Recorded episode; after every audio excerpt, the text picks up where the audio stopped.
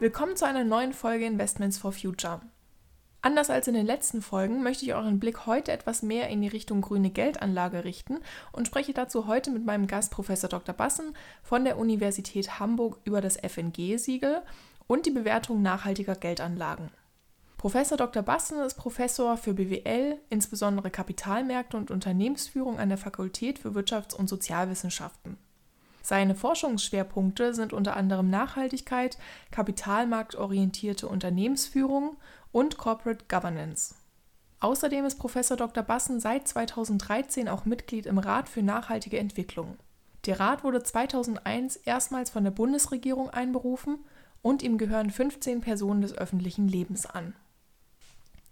Der Rat entwickelt Beiträge für die Umsetzung der deutschen Nachhaltigkeitsstrategie und benennt konkrete Handlungsfelder und Projekte. Professor Dr. Bassen habe ich durch die Hamburger Klimawoche kennengelernt auf der er einen Vortrag zum Thema nachhaltige Geldanlage hielt. Das Interview musste ich leider online aufnehmen, aber ich hoffe, dass es dennoch gut verständlich ist. Jetzt wünsche ich euch ganz viel Spaß mit dem Interview. Hallo, Herr Professor Dr. Bassen. Vielen Dank, dass Sie sich die Zeit nehmen. Können Sie bitte einmal erläutern, wie Sie zu Ihrem heutigen Forschungsfeld und zur nachhaltigen Geldanlage generell gekommen sind? Ja, hallo Frau Leidischer. Ja, vielen Dank, dass Sie äh, mich kontaktiert haben.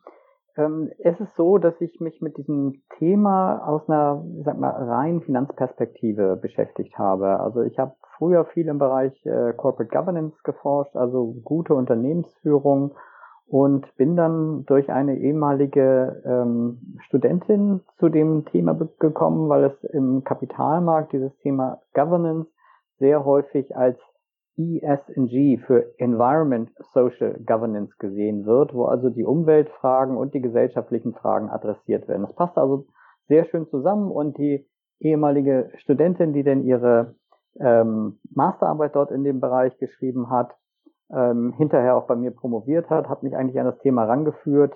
Das war in 2005 und seitdem ähm, habe ich mich also mehr und mehr mit diesem Thema nachhaltige Geldanlage aus einer Forschungsperspektive, aber auch immer mit einem Transferbezug, also auch immer mit der Frage, was bedeutet das eigentlich für die Gesellschaft, für die Praxis auseinandergesetzt und äh, werde das sicherlich auch noch ein bisschen weitermachen. Was bringt denn nachhaltige Geldanlage ganz konkret und was kann jede einzelne bzw. jeder einzelne mit nachhaltigen Geldanlagen erreichen? Also warum sollte es mich als Anlegerin interessieren, ob ich jetzt in einen nachhaltigen Fonds oder in einen konventionellen Fonds investiere? Ja, das ist natürlich immer die, ich sag mal, die zentrale und damit auch die Gretchenfrage. Also macht das eigentlich ökonomisch Sinn, Nachhaltigkeitskriterien zu berücksichtigen bei der Anlage? Weil wir in den allermeisten Fällen eine Anlage machen, um eine Altersvorsorge zum Beispiel zu machen oder wie auch immer für die, für die Zukunft vorzusorgen. Und da möchten wir natürlich eine bestimmte Rendite erzielen, die auch noch irgendwo an das Risiko angepasst sind. Also wir wissen alle, dass wenn wir ein höheres Risiko eingehen, dass wir dann auch eine höhere Rendite erwarten können und umgekehrt. Und die Frage, die uns immer beschäftigt hat, wie ist denn das eigentlich bei der nachhaltigen Anlage? Heißt eine nachhaltige Anlage, dass man auf Rendite verzichten muss, was üblicherweise ähm, eine sehr, sehr gängige Annahme ist. Mhm. Äh, wenn Sie mit, äh, mit Praktikern sprechen, dann ist das ein Thema, was Sie immer noch finden. Und für uns war es wichtig, das mal wissenschaftlich aufzuarbeiten. Von daher haben wir mal eine größere Studie gemacht, wo wir uns über 2000 wissenschaftliche Arbeiten angesehen haben, die sich genau mit dieser Frage auseinandergesetzt haben. Gibt es denn eigentlich einen Zusammenhang zwischen Nachhaltigkeit der Anlage und dem finanziellen Erfolg? Und das Ergebnis war auch für uns überraschend, weil wir in über 50 Prozent dieser wissenschaftlichen Studien einen positiven Zusammenhang zwischen Nachhaltigkeit der Anlage und dem finanziellen Erfolg gesehen haben und in weniger als 10% einen negativen Zusammenhang. Wir haben das dann so zusammengefasst, dass wir gesagt haben, okay, in über 90% der Fälle finden wir einen nicht negativen Zusammenhang zwischen einer nachhaltigen Anlage und dem finanziellen Erfolg. Also ein eindeutiges Argument zu sagen, Nachhaltigkeitskriterien sollten wir bei der Anlage berücksichtigen, zumindest aus einer finanziellen Perspektive. Das sind auf jeden Fall gute Nachrichten. Vielen Dank.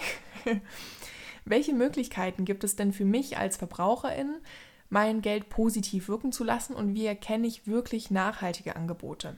Also da gibt es ja unterschiedliche Möglichkeiten, wie man das äh, machen kann. Es gibt ja Fonds, die Sie ähm, kaufen können, wo Sie also auch mit Kleinstbeträgen bereits investieren können, wo sie monatlich beispielsweise sparen können oder ähm, die ähm, bestimmten Betrag äh, dort investieren, die nach Nachhaltigkeitskriterien anlegen. Das ist jetzt ein, wenn man neu in dieses Thema einsteigt, potenziell erstmal ein recht unübersichtlicher Markt, aber es gibt für diese Fonds auch Nachhaltigkeitslabels. Ähnlich wie wir das kennen von Lebensmittel oder Textilien, gibt es sowas auch für Fonds. Ähm, wir als Uni Hamburg sind dort der Wissenschaftspartner für das Forum Nachhaltige Geldanlage. Ähm, und da können wir über dieses Label so ein bisschen äh, Licht ins Dunkel bringen, was jetzt die Nachhaltigkeit, den Nachhaltigkeitserfolg dieser Anlagen angeht. Also es geht schon mit kleinen Beträgen. Sie können sogar, wenn Sie eine Lebensversicherung haben oder auch einen Riester-Plan, können Sie entscheiden, dass dort Nachhaltigkeitskriterien berücksichtigt werden. Also selbst wenn Sie schon bestehende Produkte haben, können Sie mal mit Ihrem ähm, Versicherungsmaklerin oder mit der Bankberaterin sprechen und sagen, ich würde ganz gerne nachhaltige Produkte hier mit berücksichtigen. Das funktioniert und das funktioniert auch ganz gut.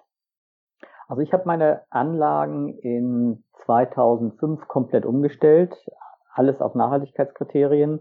Das war damals nicht so einfach, weil man viel mit den Banken ähm, diskutieren musste, was man denn gerne haben möchte. Es gab natürlich auch da schon Fonds, auch schon etablierte Fonds und auch schon sehr viel länger. Ähm, aber es war damals noch sehr, sehr, es war sehr viel schwieriger, das, äh, das entsprechend zu machen.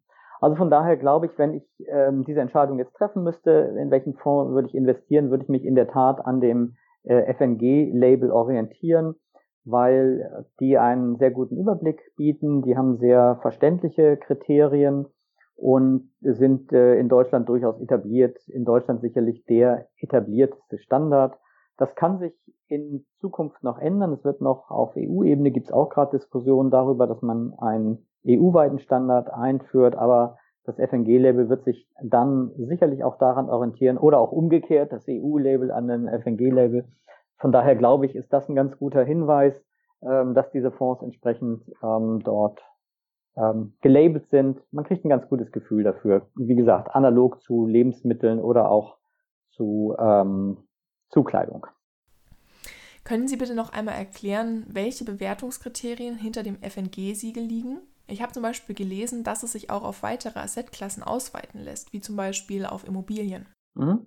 Ähm, also die grundsätzliche Idee ist, warum man überhaupt so ein Siegel macht, ist, dass man Transparenz schaffen möchte, dass man es für den ähm, für den Investor, die Investoren erleichtern möchte, nachhaltig zu investieren, weil ansonsten die die Beurteilung, ob jetzt ein, eine Anlage nachhaltig ist oder nicht oder wie nachhaltig sie ist, tatsächlich schwierig ist. Und deswegen hat das FNG dieses Siegel etabliert und ähm, Kriterien sind auf der einen Seite grundsätzliche Bewertung des der anlegenden Institution, mhm. also des, des Fondsanbieters, ähm, dann aber natürlich auch die Inhalte des Fonds. Also was für Kriterien legen Sie beispielsweise an?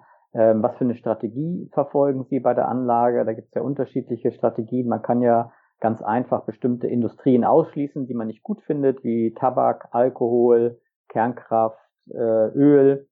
Ähm, man kann aber auch kombiniert oder ergänzend dazu sagen, man nimmt nur die Unternehmen, die die besten sind in einer bestimmten Industrie nach Nachhaltigkeitskriterien.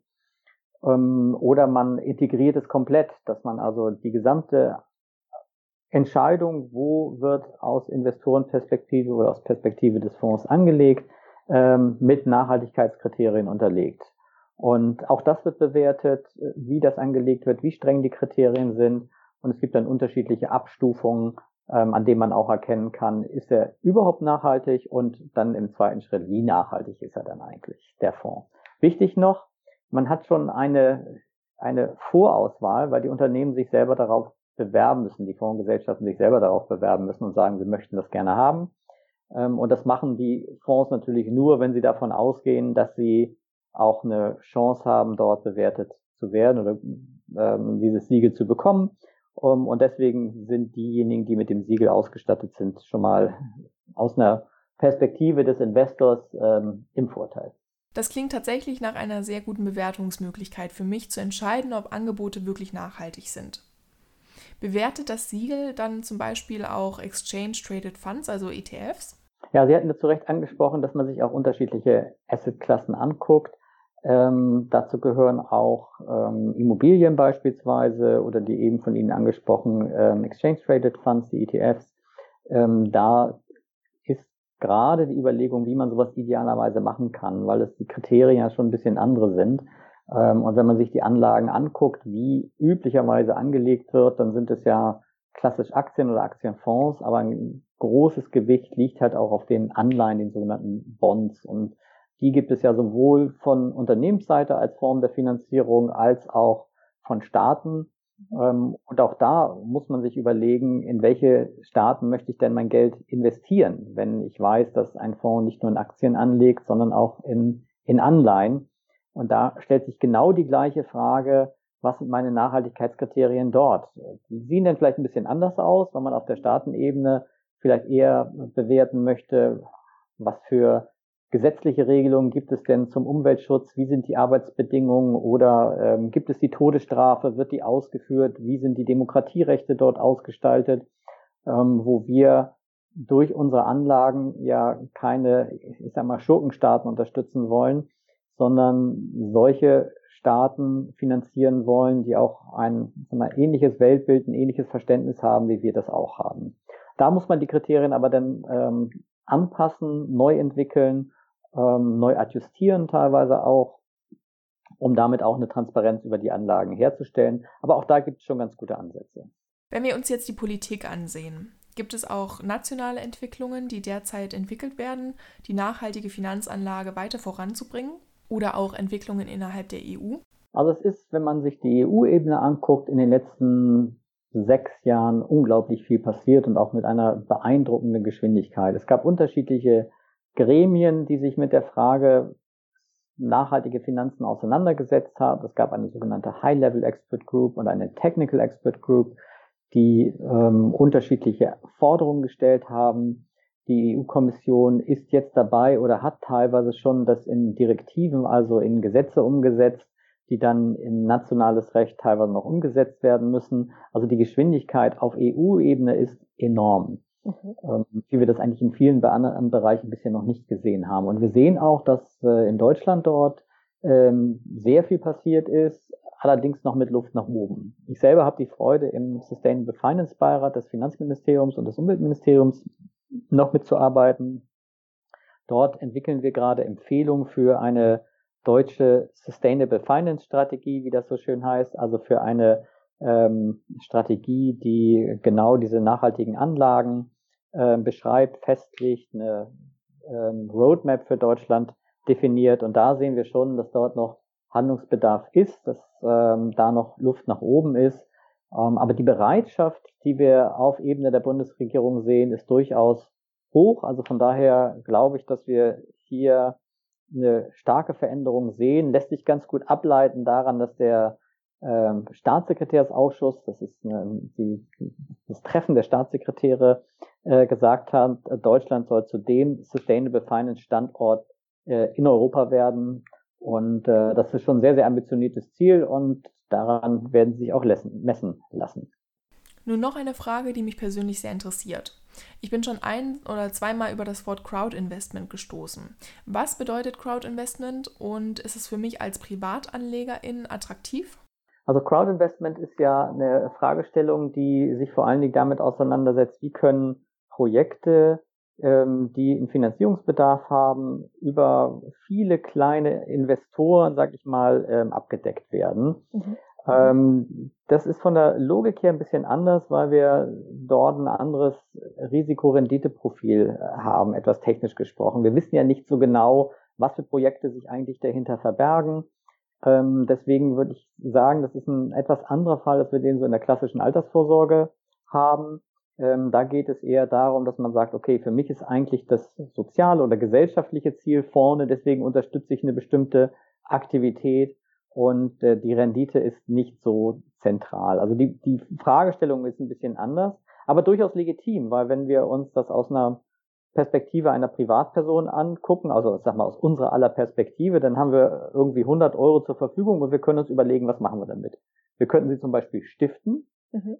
dann haben wir eine sehr hohe sogenannte soziale Rendite. Denn wissen wir, wir tun was Gutes, uns geht's gut, wir erwarten aber nicht irgendeinen finanziellen Return dafür, einen finanziellen äh, Rückfluss.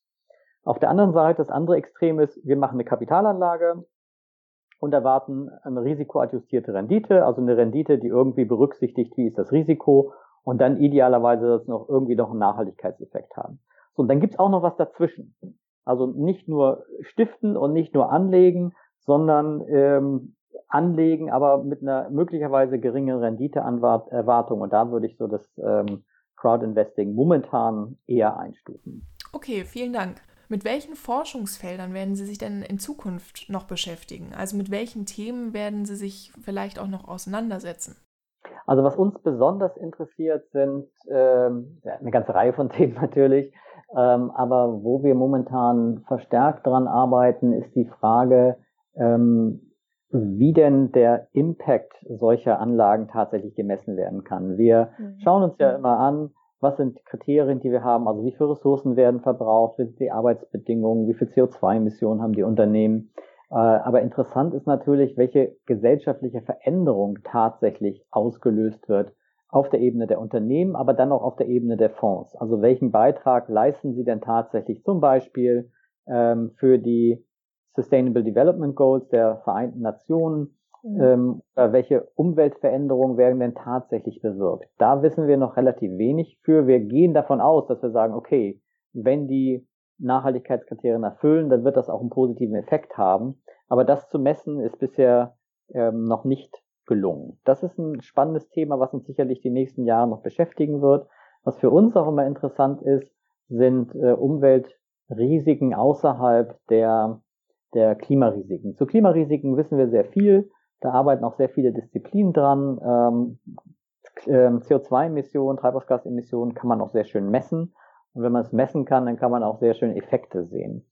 Ähm, es gibt aber natürlich noch eine ganze Reihe von anderen Risiken, wie zum Beispiel ähm, Biodiversitätsrisiken, die sich sehr schlecht messen lassen. Wir selber haben ähm, Ende letzten Jahres eine Studie veröffentlicht, wo wir mal so einen Überblick gegeben haben über äh, welche sogenannten äh, natürlichen Risiken, Nature Risks, gibt es denn eigentlich in der Literatur und was wissen wir aus der wissenschaftlichen Forschung zu dem Zusammenhang zwischen diesen Risiken und finanziellen Risiken? Ähm, das ist noch ein Feld, wo, ich sag mal, noch viel Luft nach oben ist. Und dem wollen wir uns in den nächsten Jahren auf jeden Fall auch nochmal widmen. Sehr interessant. Also ich glaube, dass gerade die Bewertung des Einflusses von nachhaltiger Geldanlage auf lange Sicht sehr interessant und zentral sein wird. Denn man fragt sich ja natürlich schon, ob es denn wirklich so nachhaltig ist, wenn der Fonds mit Hilfe des Best-in-Class-Ansatzes zusammengesetzt wird. Also wenn praktisch die besten oder die nachhaltigsten aus einer Klasse, aus einer Branche wirklich nur in diesen Fonds reinkommen. Ja, das ist das, das ja, das stimmt. Das ist das ist zentral, weil ähm, man bei vielen Branchen auch nicht als ähm, Konsumentin oder Konsument nicht sofort die die potenziellen negativen Effekte sieht. Mhm. Ähm, Umgekehrt aber auch nicht die Anstrengung, die Unternehmen teilweise unternehmen, um diese, um diese Effekte zu kompensieren. Also das ist schon sehr wichtig, dass man hier ähm, Transparenz schafft und sich auch selber überlegt, was ist mir als Investorin, als Investor denn eigentlich wichtig? Ähm, gibt immer wieder so, so kritische Fragen, ähm, weil es kein Thema ist, was schwarz und weiß ist, wenn man beispielsweise an Waffen denkt das ein Kriterium, was man grundsätzlich ablehnen könnte mhm. ähm, als Pazifistin. Auf der anderen Seite könnte man auch sagen, ich finde es wichtig, dass die Polizei beispielsweise mit, mit Waffen ausgestattet ist. Ähm, muss man nicht so sehen, aber es ist nicht schwarz und weiß oder Alkohol ist genau das Gleiche. Ähm, auch ein, ein typisches Ausschlusskriterium, aber bei Alkohol ist es auch so, dass viele von uns ja regelmäßig äh, mal ein Glas Wein trinken ähm, und ähm, deswegen ist die Frage, ist Alkohol grundsätzlich zu bannen im Portfolio oder muss man sein eigenes Verhalten entsprechend anpassen? Und da gibt es ganz, ganz viele Kriterien, wo das der Fall ist. Ähm, Atom das gleiche. Ähm, dort wissen wir, dass äh, wir ein, ein riesen Endlagerproblem haben und von daher ähm, ähm, Kernkraft abgelehnt wird und auch Anlagen in Kernkraft abgelehnt werden. Auf der anderen Seite haben sie sehr geringe CO2-Emissionen. Ja. Äh, so, und diesen Trade-off, den muss man sich stellen oder muss man für sich selber auch eine Meinung bilden, was man möchte und was man noch akzeptabel findet. Ja, super. Wir sind gespannt, was da noch so kommt. Nun sind wir auch schon bei der letzten Frage angekommen und mich würde jetzt abschließend noch interessieren, ob es noch etwas von Ihrer Seite aus gibt, was Sie den Hörerinnen äh, mit auf den Weg geben möchten. Ähm, ja, was mir immer sehr wichtig ist und wo ich glaube, was, was ja eigentlich immer das Schwierige ist, ist der Einstieg, der erste Schritt. Ähm, und äh, man kann, wenn man sich mit dem Thema auseinandersetzt, irgendwann das Gefühl haben, es, es, es erschlägt mich, ich komme da nicht durch, deswegen lasse ich es lieber. Ähm, genau das würde ich nicht machen, sondern ich würde dann lieber sagen, okay, ich nehme jetzt einen Fonds, der eine Nachhaltigkeitsbewertung hat. Ich gucke mir das mal an, ein halbes Jahr oder auch ein Jahr, und dann entscheide ich, wie ich weitermache. Also ich glaube, es ist wichtig, mal den ersten Schritt zu machen, um zu erkennen, was denn ähm, diese Anlage mir bringt, ähm, dann ein bisschen Erfahrung damit zu sammeln und nicht so ein, äh, am Anfang mit so einem, ich sag mal, deutschen Overengineering ranzugehen und das, das zu perfekt zu machen, sondern erstmal einzusteigen, auch die Diskussion mit, mit äh, der Bankberaterin und Bankberater zu suchen, die sich auch, das muss man ehrlich gestehen, in dieses Thema teilweise noch entweder einarbeiten mussten oder sogar noch einarbeiten müssen. Äh, wir sehen aber, dass da eine, eine wirklich steigende Bereitschaft, auch eine steigende Kompetenz am, am Schalter zu finden ist. Ähm, aber es nicht so ist, dass sie sich jetzt schon seit 20 Jahren mit dem Thema auseinandersetzen und ähm, sie dann dort an die Wand reden würden. Ganz im Gegenteil. Also ich glaube, man kann ganz offen auf die Berater zugehen und ähm, auch die eigene Erfahrung dort ähm, benennen. Die können teilweise sogar Fonds empfehlen, die auf ihr individuelles Profil zugeschnitten sind. Ähm, also den ersten Schritt machen und sich dann mal die Entwicklung angucken und dann äh, wird man sehen, es macht Spaß und gibt einem auch ein gutes Gefühl, wenn man nicht nur weiß, okay, ich kriege jetzt hier eine ähm, Risikorendite, die, mit der ich meine Altersvorsorge gut absichern kann, sondern ich tue im Zweifel auch noch was Gutes mit meiner Anlage ähm, das ähm, gibt einem am Ende auch noch ein gutes Gefühl dabei. Super, vielen Dank für Ihre Einschätzung. Ich glaube, es war jetzt auch sehr interessant, eine Stimme aus der Wissenschaft zu hören. Und nochmals vielen herzlichen Dank, Professor Bassen, dass Sie da waren und sich die Zeit genommen haben. Ja, ich danke auch und alles Gute.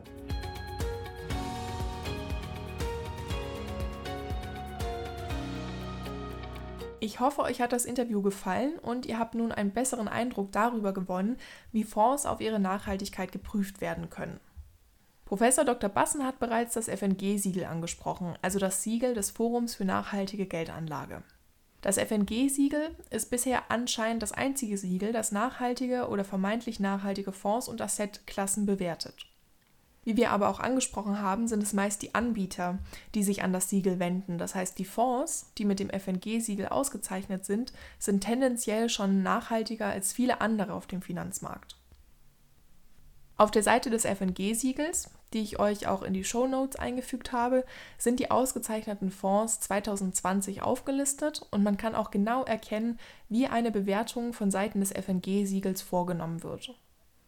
Bei jedem getesteten Fonds ist ein individuelles FNG-Nachhaltigkeitsprofil angehängt, das zum Beispiel die Transparenz oder das Engagement und Kriterien, die den Fonds hin auf Umwelt, auf Governance oder auf Sozialverhalten untersuchen. Wenn ihr euch durch die Liste 2020 durchscrollt, werdet ihr auch sehen, dass bisher unter anderem nur aktive Fonds oder Anleihen, aber keine ETFs bewertet wurden. In den kommenden Folgen werden wir diese Arten von Fonds auch noch aufgreifen und auch näher auf Anleihen, auch genannt Bonds, eingehen. Schaut euch die Liste einfach mal durch. Ich bin mir sicher, dass das FNG-Siegel sich in den nächsten Jahren auch noch hin zu Indexbewertungen entwickeln wird, also hin zu passiver Geldanlage und dass wahrscheinlich auch die ganze Bewertung von Fonds auf ihre Nachhaltigkeit sich weiterentwickeln wird. In den nächsten Jahren wird es vor allem wichtig sein, dass die Politik mehr Transparenz auf dem nachhaltigen Finanzmarkt bewirkt, durch gezielte Maßnahmen oder zum Beispiel durch die Einführung eines eigenen Siegels. Aber solange es keine klaren Regeln zu einer nachhaltigen Kennzeichnung von Fonds und von Finanzprodukten gibt, gibt es auch niemanden, der Greenwashing verhindert.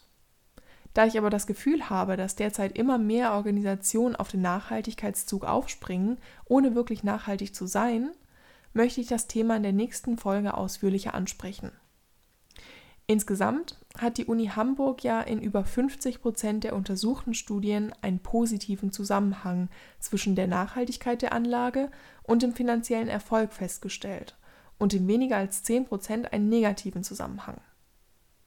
Das bedeutet aber im Umkehrschluss noch lange nicht, dass auch jede nachhaltige Anlage erfolgsversprechende Renditen bringt.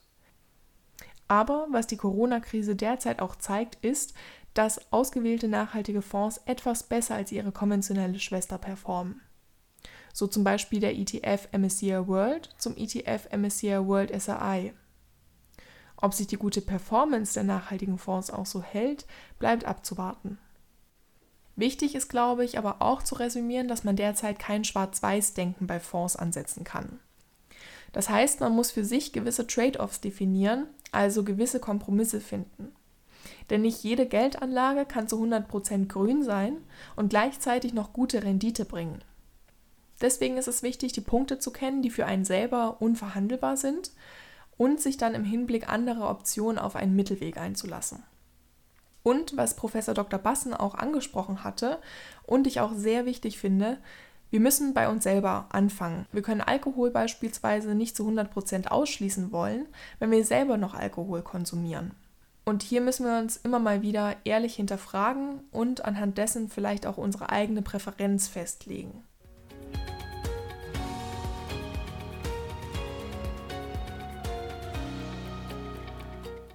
Schön, dass ihr heute mit dabei wart. Wenn euch die Folge und der Podcast gefällt, teilt ihn auch gerne mit Freundinnen oder empfiehlt ihn weiter. Investments for Future gibt es nun übrigens auch auf Facebook, für alle, die noch kein Vollblut-Influencer auf Instagram sind. Dazu habe ich mich vor ein paar Monaten übrigens auch noch gezählt. Hinterlasst mir auf Instagram oder Facebook gerne eure Anmerkungen und Kommentare. Ansonsten teile ich dort auch immer ein paar Tipps und Tricks. Die nächste Folge erscheint am 15. November. Jetzt habt noch einen schönen Tag und einen guten Wochenstart. Bis zum nächsten Mal.